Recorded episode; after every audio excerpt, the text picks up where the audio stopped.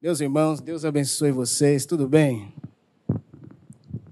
Já que vocês já estão de pé, abra sua Bíblia, por gentileza.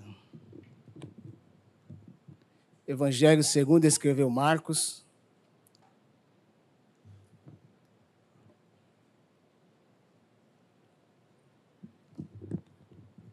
Capítulo de número 7.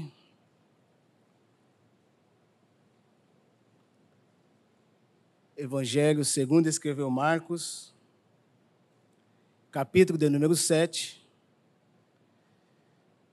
do versículo de número 31 ao versículo de número 37. Segundo livro do Novo Testamento, capítulo 7, do 31 ao 37 está escrito assim: De novo, Jesus se retirou das terras de Tiro e foi por Sidom até o mar da Galileia, através do território de Decápolis. Então lhes trouxeram um surdo e gago e lhe suplicaram que impusesse as mãos sobre ele. Jesus, tirando da multidão a parte, pôs os dedos nos ouvidos dele e depois, cuspindo, aplicou na língua do homem a sua saliva. Então, erguendo os olhos aos céus, suspirou e disse: Efatá, que quer dizer, abra-se. E logo os ouvidos do homem se abriram e o empecilho da língua se soltou. E ele falava sem dificuldade. Verso 36. Jesus lhe ordenou que não contasse isso a ninguém. Porém, quanto mais recomendava, tanto mais eles o divulgavam ficavam muito admirados, dizendo: Tudo ele tem feito muito bem, faz até os surdos ouvirem e os mudos falarem. Podemos assentar em nome de Jesus.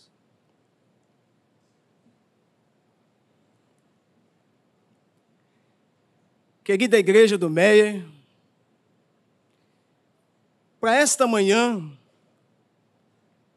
baseado nesses versículos, eu gostaria de ministrar uma, uma mensagem, uma palavra de Deus ao seu coração, sobre esse tema. Um homem mudo e surdo é curado. Como de costume, o principal personagem aqui da nossa história nada mais é do que a pessoa bendita de Jesus. Eu já estive falando algumas vezes aqui na nossa igreja sobre o evangelho que escreve Marcos, segundo escreveu Marcos. Marcos ele é aquele que ele traz o princípio, o começo do ministério de Jesus. E esses versículos que agora acabamos de fazer uso, nessa ocasião aqui, isso é fato e é claro, que os mudos falaram, os coxos andavam e os cegos viam. Contudo, meus irmãos, quando você para para estudar o Novo Testamento, e a princípio o evangelho que escreve Marcos, uma cura apenas é narrada. Nesse contexto, que é apenas essa desse homem que é surdo e gago. Quando você se depara nesse texto, você vai observar que esse homem, ele não está na sua condição melhor de vida. Esse homem tinha um problema muito sério. a sua surdez e ele também gaguejava. Então, o estado em que estava esse homem era um estado de amargura, um estado muito triste. Apesar de essa cura, meus irmãos, ser uma cura espetacular, se é assim que eu posso expressar, era somente narrada por Marcos. Então, sobre o evangelho sinóticos, evangelho de Mateus, de Marcos e Lucas, evangelho segundo escreveu João não faz parte dos sinóticos, Dentre os três, somente Marcos narra essa história. Essa história espetacular em que Jesus opera, efetua esse milagre na vida deste homem. E é importante nós ressaltarmos aqui também que essa cura não foi no território judeu, não foi no território da Palestina. Jesus efetuou essa cura em um território gentil que a Bíblia chama de Decápolis. Então, como foi bem cantado aqui essa manhã, Jesus ele não fazia muita acepção de pessoas. Você vai ver, segundo a Bíblia, Jesus operando curas para multidões, Jesus se deparando com pessoas de alta classe, pessoas que tinham posses, e ao mesmo tempo Jesus se deparando com uma pessoa só, efetuando uma cura. Então, na verdade, durante esses três anos e meio do ministério de Jesus, Jesus conviveu veementemente, diversas vezes, com pessoas impuras, com pessoas pecaminosas. Até porque se Jesus viesse aqui e fosse achar pessoas perfeitas, Jesus não teria como se relacionar com a humanidade porque a Bíblia diz que todos pecaram e estão afastados da glória de Deus. Então, na mente de Jesus, no ministério de Jesus, na respiração de Jesus, ele sempre estava relacionado com pessoas impuras, com pessoas pecaminosas, assim como eu e você aqui essa manhã. Verdade é, meus irmãos, que Jesus, ele foi incansável durante seu ministério. Quando nós nos deparamos com o verso de número 31, a Bíblia diz: de novo, Jesus se retirou das terras de Tiro e foi por Sidon até o mar da Galileia, através do território de Decápolis. O trajeto de Jesus não era um trajeto muito fácil de se locomover. Os irmãos sabem que na Palestina, Ficou parecendo ontem aqui no Rio de Janeiro. 60 graus. E pela primeira vez, pastor Ameira, eu vi cariocas dando glória a Deus quando vem uma chuva sobre a terra. Porque, meus irmãos, o negócio está brabo. Que calor terrível. Aí o carioca, Jesus manda chuva sobre a terra, a primeira vez, porque carioca não gosta de chuva. É verdade ou não é? Eu, como um bom paulista, eu gosto muito de chuva temperatura ambiente. Então, durante a Palestina, o sol é escaldante. O trajeto de Jesus era um trajeto que ele fazia a pé, de aproximadamente dois dias. Jesus andava, Jesus percorria as terras. Me ajuda isso aí, jovem. Não demorou um dia, não demorou dois dias e nem demorou três dias. O texto diz que os ouvidos desse homem foram abertos imediatamente. E a primeira palavra que ele escuta é efatá, pronunciada, verbalizada pelo próprio Jesus. Que benefício, meus irmãos. Que honra que esse homem teve de todos os assuntos que ele já ouviu sobre a terra, a primeira voz que ele escuta normalmente é a voz do Criador.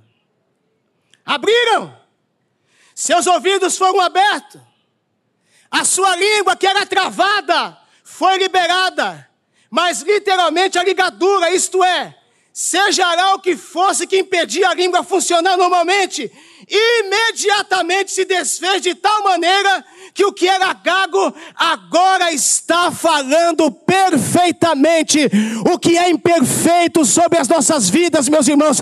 Aquilo que está, não está na, na sua normalidade, não está no seu auge normal sobre a sua vida. Jesus está falando conosco. Eu vou colocar em normalidade algo sobre a sua vida aqui essa manhã. Bendito seja o nome do Senhor. É, mas se sou eu aqui, pastor Alexandre, eu já ia levantar o peito. É, eu sou brabo mesmo. Eu sou o cara. Igual João Batista, né? Você veio como precursor, abridor de caminho. Tu és o Messias? Não. Tu és Elias? Não. Tu és algum dos profetas? Não. Que autoridade é essa?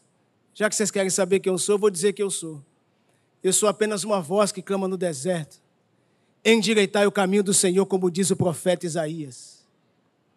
Jesus tinha todo motivo para se vangloriar. Mas não, Jesus sempre dava glória a Deus.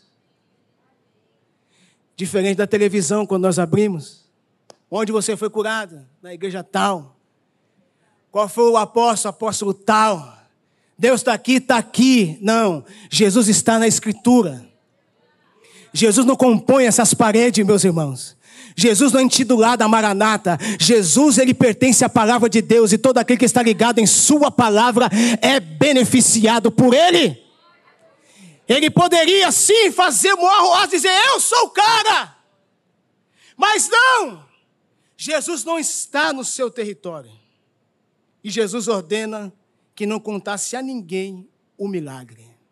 Pss, fica quieto. À primeira vista, essa proibição parece estranha por duas razões. A primeira, Jesus não está na Judéia, cercado de inimigos, ferrenhos, determinado a matá-lo, de fato, ele está do lado ocidental do mar da Galileia. Segundo, sendo este o caso, não poderia escapar que o mestre tivesse ordenado ao homem que proclamasse em toda Decápolis as grandes coisas que o Senhor tinha feito por ele? Não foi exatamente isso que aconteceu no caso de outra pessoa que pertencia a essa região geral. Um homem em grande necessidade de ajuda foi graciosamente restaurado. Alcançar uma solução totalmente satisfatória talvez seja impossível, mas para Jesus tudo é possível. Você pode aplaudir a Jesus por isso? Ai, Jesus.